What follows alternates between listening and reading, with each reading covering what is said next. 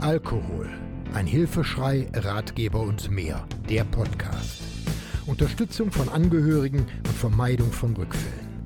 Aufgenommen und bearbeitet mit freundlicher Unterstützung der Diplomjournalistin Martina Bernhard im Studio der Medienwerkstatt des Katholischen Bildungsforums Rhein-Erft in Bergheim.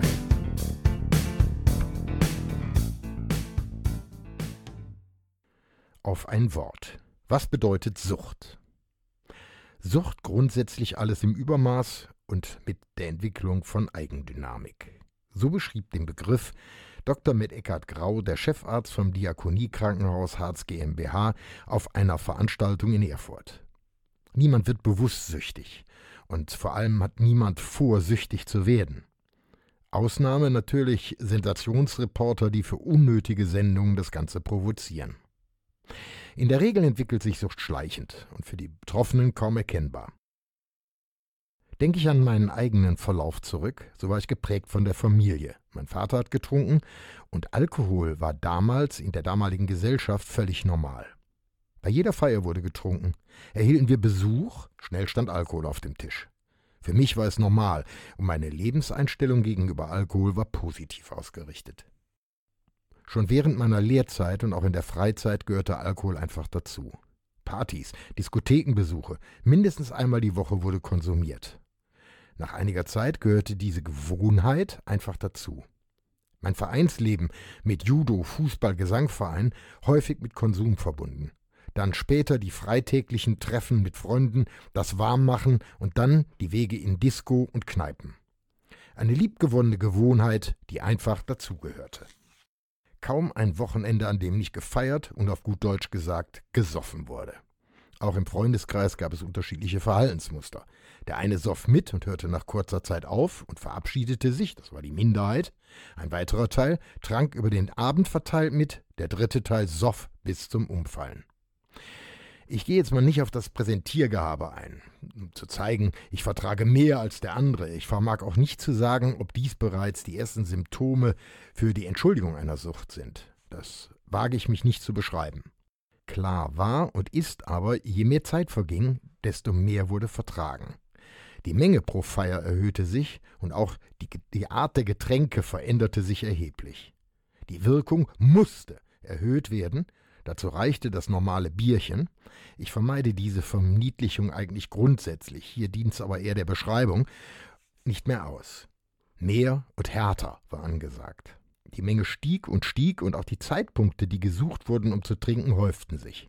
Immer wieder neue Gedanken. Ein Beispiel.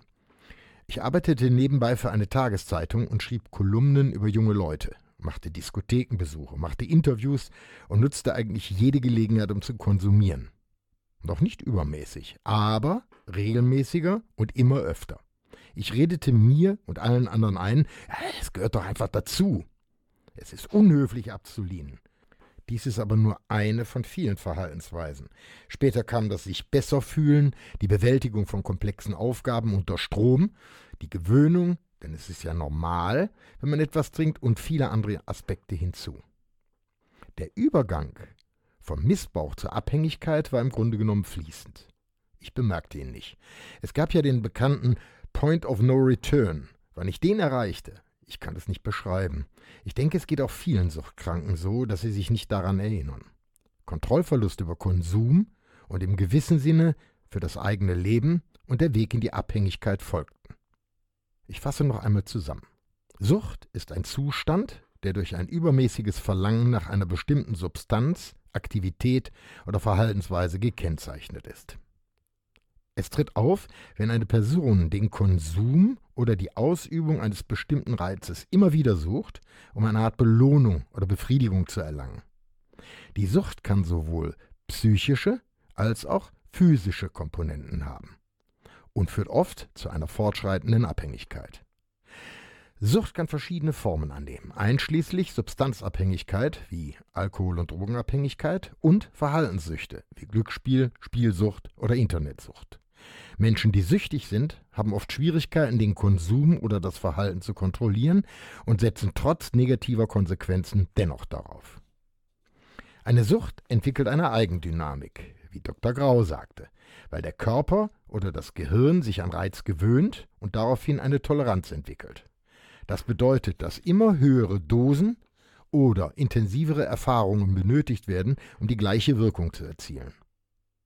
Dadurch verstärkt sich das Verlangen und der Konsum oder das Verhalten gerät außer Kontrolle.